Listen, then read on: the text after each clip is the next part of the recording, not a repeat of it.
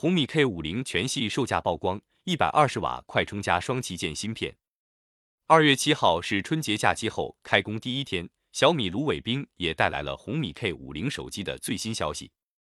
卢伟冰称，本来我计划今天直接宣布 K 五零的发布时间，结果被市场部严厉制止了，说好饭可以稍微等一会。只能说，K 五零宇宙首款性能巅峰旗舰将很快到来。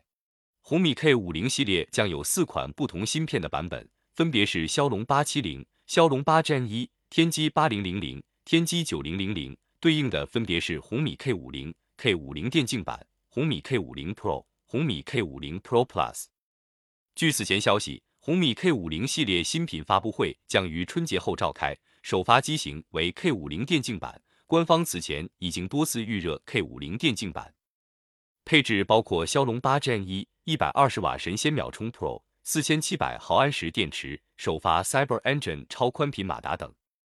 据爆料信息显示，与此前曝光的消息基本一致，全新的红米 K 五零系列将包含 K 五零、K 五零 Pro、K 五零 Pro Plus 和 K 五零电竞版等多款机型。